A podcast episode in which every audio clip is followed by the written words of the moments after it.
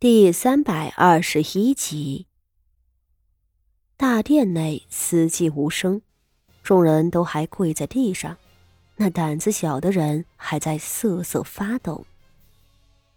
赵太后平日里和善惯了，霎时处置了人，实在叫人害怕。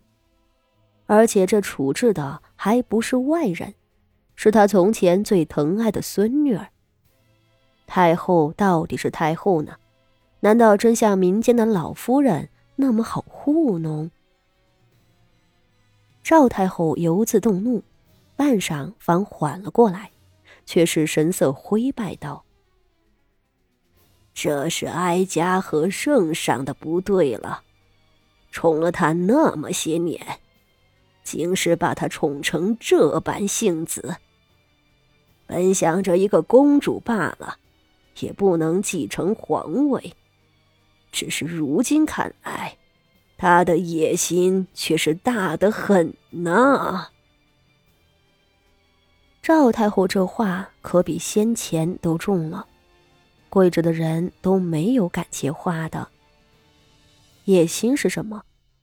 一个公主本不应该卷入夺嫡风波，但她身为誉王的亲妹妹，若是生了不该有的心思，那可就太危险了。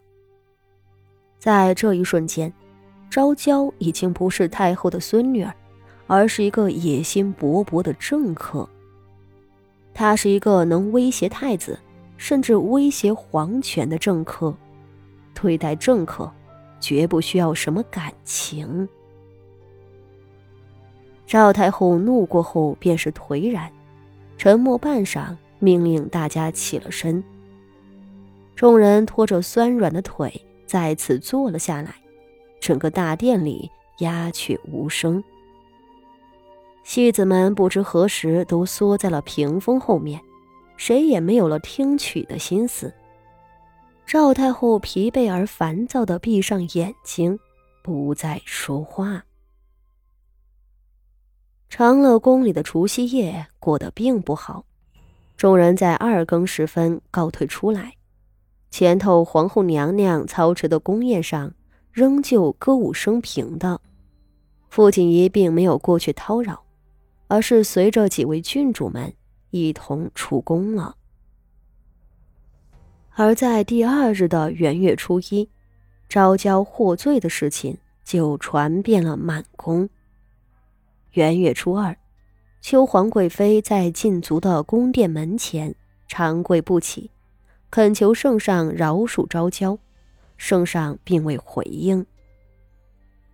直到这个时候，皇贵妃和誉王殿下两人都还抱着希望，因为昭娇是公主，不是皇子，女孩子总是会得到更多的宽容，而且不过是一只凤钗罢了。若是解释为小孩子不懂事，也说得过去。昭娇从小到大闯的祸多了去了，从来没有受过什么处罚啊。只是，他们还是将事情想得太简单了。元月初五的时候，圣上终于开始过问昭娇之事。他在自己的寝宫中召见了几位皇亲们，一同商议。殿上，大部分宗亲们。并不想和一个十五六岁的公主过不去，还是主张宽恕的人较多。毕竟昭娇不是皇子，对大多数人没有威胁。而若是重重处置昭娇，又必然会得罪誉王殿下。日后若誉王登基了，那还是一件麻烦了。自然，也有不少年老的皇叔们主张从重处置。而身为皇亲国戚的皇贵妃的母族邱家家主，此时更是跪在后头磕头请罪，一把年纪了，瞧着甚是可怜。这个时候，站在邱大人身侧的徐策提了一句话：“既然五公主犯下逾矩之罪，不如先搜查公主的寝宫，若是只是一件凤钗的话。”看在公主年幼的份上，轻饶了也不是不可。但若是还有旁的东西，那公主便是野心昭昭，绝不是什么小孩子淘气，那可就万不能宽恕了。徐策这话说的很在理，而且细听起来，竟还是主张宽恕的意思。只要搜不出来其余越剧的东西，那么昭娇就会被轻轻的放过。徐家是邱家的死对头，徐策这般提议，连他旁边跪着的邱大人都愣了一瞬，心道：这皇后的侄子怎会帮自家的侄女儿说话呢？邱大人还未回过神，上头圣上倒觉得对，抬手道。那就这么办吧。圣上仍旧卧病在床，为了搜查昭娇寝宫，他亲自传召来最为忠君的御林军们，命御林军统领带队搜查，而殿内的皇亲们则被圣上先行遣走了。众人不知内情，许多人还是认为圣上不会重罚昭娇。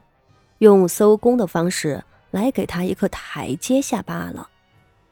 然而，最终的结果却让所有人都震惊万分。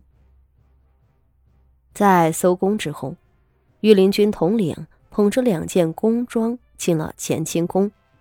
一刻钟后，圣上勃然大怒。那两件宫装不是别的，正是绣了五彩凤凰。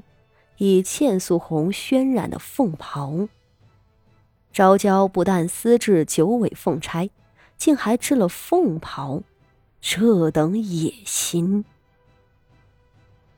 圣上因此气得差点又加重了病情。一个公主竟然肖想凤袍，她想做什么？公主多半不能成为正统，而天底下只有一类公主。能够穿凤袍、戴凤钗，那就是大长公主。而成为大长公主的条件是，她不能是皇帝的女儿，只能是皇帝嫡出的姐妹或者长辈。这事儿对昭娇来说也不是没有希望，只要誉王登基。想到这一点之后，圣上自然是火冒三丈。一个个的都当他快死了是吧？